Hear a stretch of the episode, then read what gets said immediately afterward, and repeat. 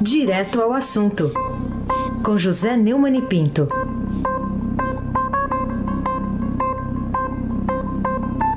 Oi, Neumani, bom dia.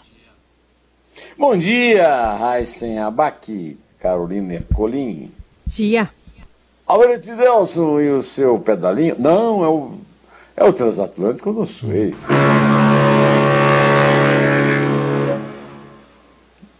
Bárbara Guerra, Moacir, Biasi, Clã Bonfim, Manuel, Alice Isadora. Bom dia, melhor ouvinte. Ouvinte da Rádio Eldorado, 107,3 FM. Aí se abate o craque, o tríplice coroado. Bom, Neumani, hoje o Estadão destaca que a Câmara afrouxou a lei que pune políticos por irregularidades, o principal assunto político desta quinta-feira.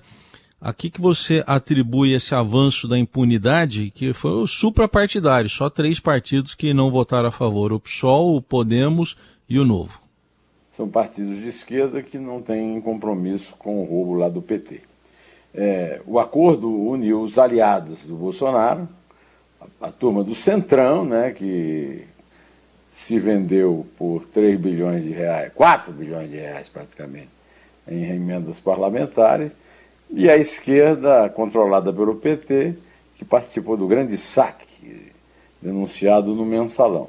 É, isso aprovou por ampla, amplíssima maioria, projeto que afrouxa a lei da improvidade administrativa, uh, 408 votos a favor contra 67.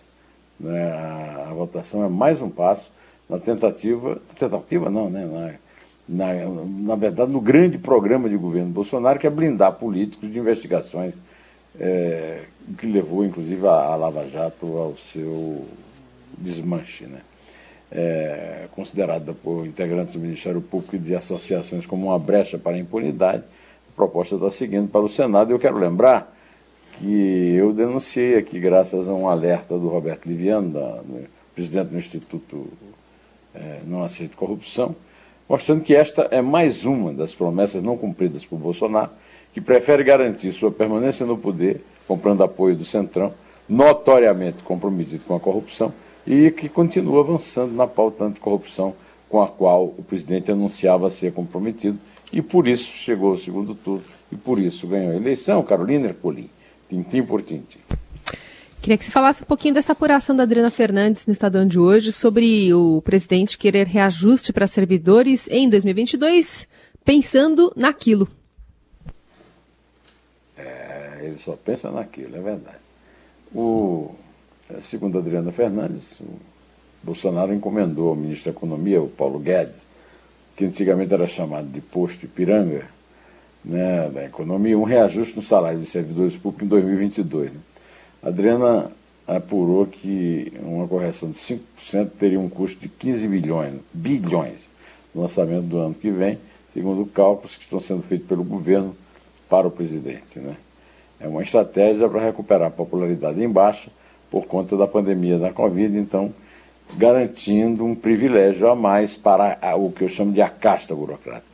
Eu quero lembrar que quando o, a reforma da Previdência foi aprovada, eu disse aqui várias vezes, e repeti, e insisto agora, que não há reforma possível de, ser apoiada se não houver o mínimo, o mínimo de quebra de privilégio. A postura de Bolsonaro de manter privilégio daquilo que. Antigamente, no tempo que o, o Heisen estava começando na profissão, né, se chamava de nomenclatura em russo, é, que é a, a, a caixa do Partido Comunista que controla o Estado russo, ainda hoje, né, através do Vladimir Putin. É, dos servidores públicos no Brasil, negação explícita e descarada do slogan que garantiu sua vantagem. É o melhor slogan da eleição de 2018. Mais Brasil e menos Brasil. É um slogan vazio, como está sendo provado. Na prática, é tudo para Brasília e dane-se o Brasil, Abac. Eu vi uma risadinha aí do Abac. Foi por causa dos 3 a 0 do Palmeiras ou um Não, foi, um não foi por isso. Foi bom também, mas foi por causa do meu russo nessa época que você falou que eu não falava politburro, eu falava politburro. É... Ah, politburro foi uma nova, é, é uma nova, o politburro é um trocadilho que, que serve para definir. O politburro era o, o, o, o, grupo que mandava no Partido Comunista da União Soviética. Né? Politburro é o, o que eu estou chamando agora de direita estúpida, que perdeu a eleição em Israel né? e, e hoje está na oposição, porque a direita radical, extrema, assumiu o poder junto com a esquerda para derrotar a direita estúpida, que você traduz muito bem em politburro. É isso aí. É. Bom, vamos falar um pouco de economia também, porque ocorreu ontem por parte lá do Banco Central a terceira alta seguida da, da taxa básica de juros e por causa da, da inflação, né, Neumann, que isso aconteceu? É, a escalada da inflação que nós também é, estamos denunciando aqui faz tempo, é, é, fez o Banco Central subir pela terceira vez consecutiva a taxa baixa de juros a, a decisão anunciada ontem pelo Comitê de Política Monetária, o COPOM, foi uma alta de 0,75 ponto percentual, levando a Selic de 3,50 para 4,25. Com isso, os juros do país retornaram ao patamar de fevereiro de 2020, antes da pandemia da Covid-19. As conquistas do Plano Real estão sendo abandonadas sem piedade pelo desgoverno negacionista e nostálgico da direita estúpida, que tem no capitão terrorista um perfeito sucedâneo do general golpista Silvio Frota, que tentou e não conseguiu depor Geisel com um golpe. E é por isso que o Geisel, numa entrevista histórica e, e, e numa espécie de profecia, é, disse que o Bolsonaro é um mau militar, num livro é, de um depoimento à Fundação Getúlio Vargas. Carolina Ercolim, tintim por tintim. Fala para mim, Neumani, sobre a sua avaliação dessas mortes né, no país que voltam a crescer. A gente passou também do número de 2 mil, né, do patamar.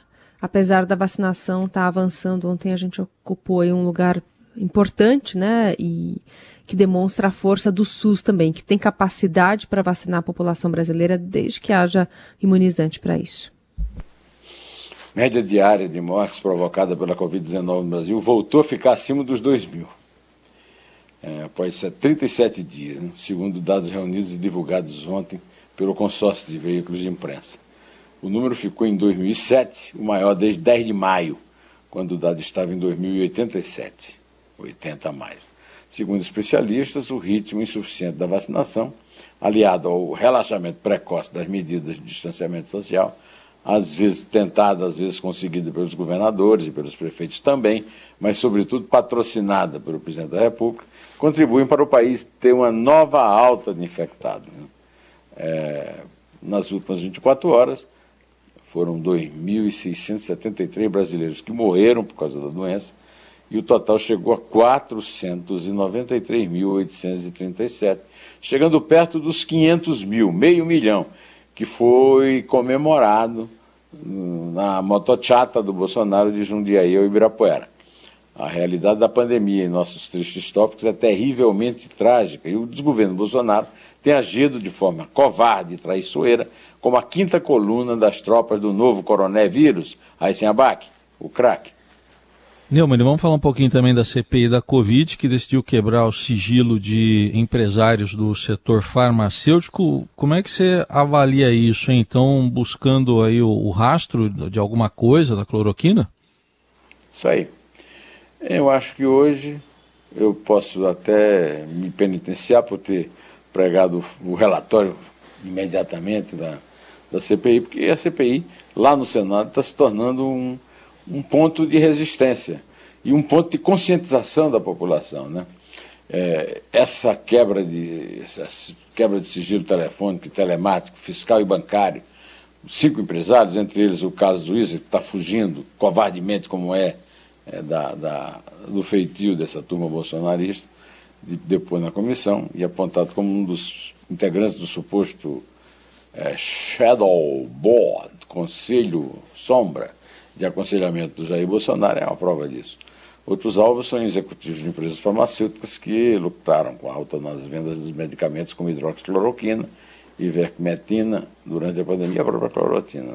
Ontem foi uma sessão tumultuada lá. O ex-governador do Rio, Wilson Wilson, disse é, que o, o, o Bolsonaro rompeu com ele quando a Polícia Civil, segundo ele, independente, que não seguia instruções dele, é, descobriu os assassinos de Marielle Franco, é, moradores no condomínio Vivendas da Barra, onde mora o Jair Bolsonaro, né? o Rony Lessa e o Elcio de Queiroz.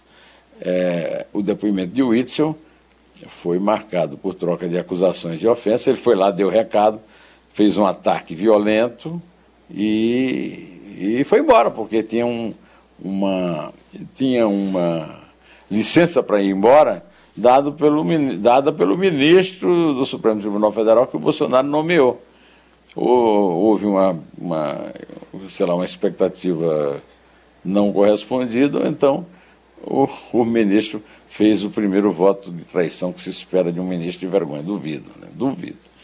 A quebra de sigilo dos empresários pela CPI indica um novo caminho, que fortalece o Senado como foco de resistência ao lado do Tribunal de Contas da União, apesar da sabotagem de uma parte considerável do STF, que só favorece o autogolpe de Bolsonaro e a resistência teimosa de Lula e da esquerda corrupta do PT e seus asseclas no, no atual panorama polarizado. Carolina Ercolim, tintim por tintim. Fale mais sobre esse encontro aí de duas potências, né? Joe Biden pelos Estados Unidos e um que já está há bastante tempo no poder, Vladimir Putin da Rússia. É, o Vladimir Putin ouviu de uma forma muito clara um alerta por parte de Biden de que ataques cibernéticos contra a infraestrutura essencial e contra a democracia não serão tolerados e o governo americano dará uma resposta à altura se for alvo deles. A minha esperança é de que esse alerta também possa ser estendido a Bolsonaro. Eu sei que o Bolsonaro não é propriamente um amigo de infância do, do Biden, como dizia que era do Trump, mas eu tenho esperança de que seja estendido a ele, né? principalmente nesse momento em que ele está muito isolado. Depois da derrota e do choro trumpista, e dele também, né? é, executado pela senhora Keiko Fujimori no, Pechu, no Peru e da derrubada de um governo de 12 anos de Bibi Netanyahu, seu parceiro lá em Israel, como era o Trump. É, eu estou fazendo votos para que não haja um autogolpe no Brasil por intervenção americana. Vai ser difícil dar um autogolpe se os americanos não quiserem, mesmo como o Biden disse ao Putin. Carolina, hoje você pode falar nos gols do Palmeiras aí, né? Começa com três aí. Tá bom. três. Eu vou pro o Daver Show, que foi o do gol número dois. É um em pé.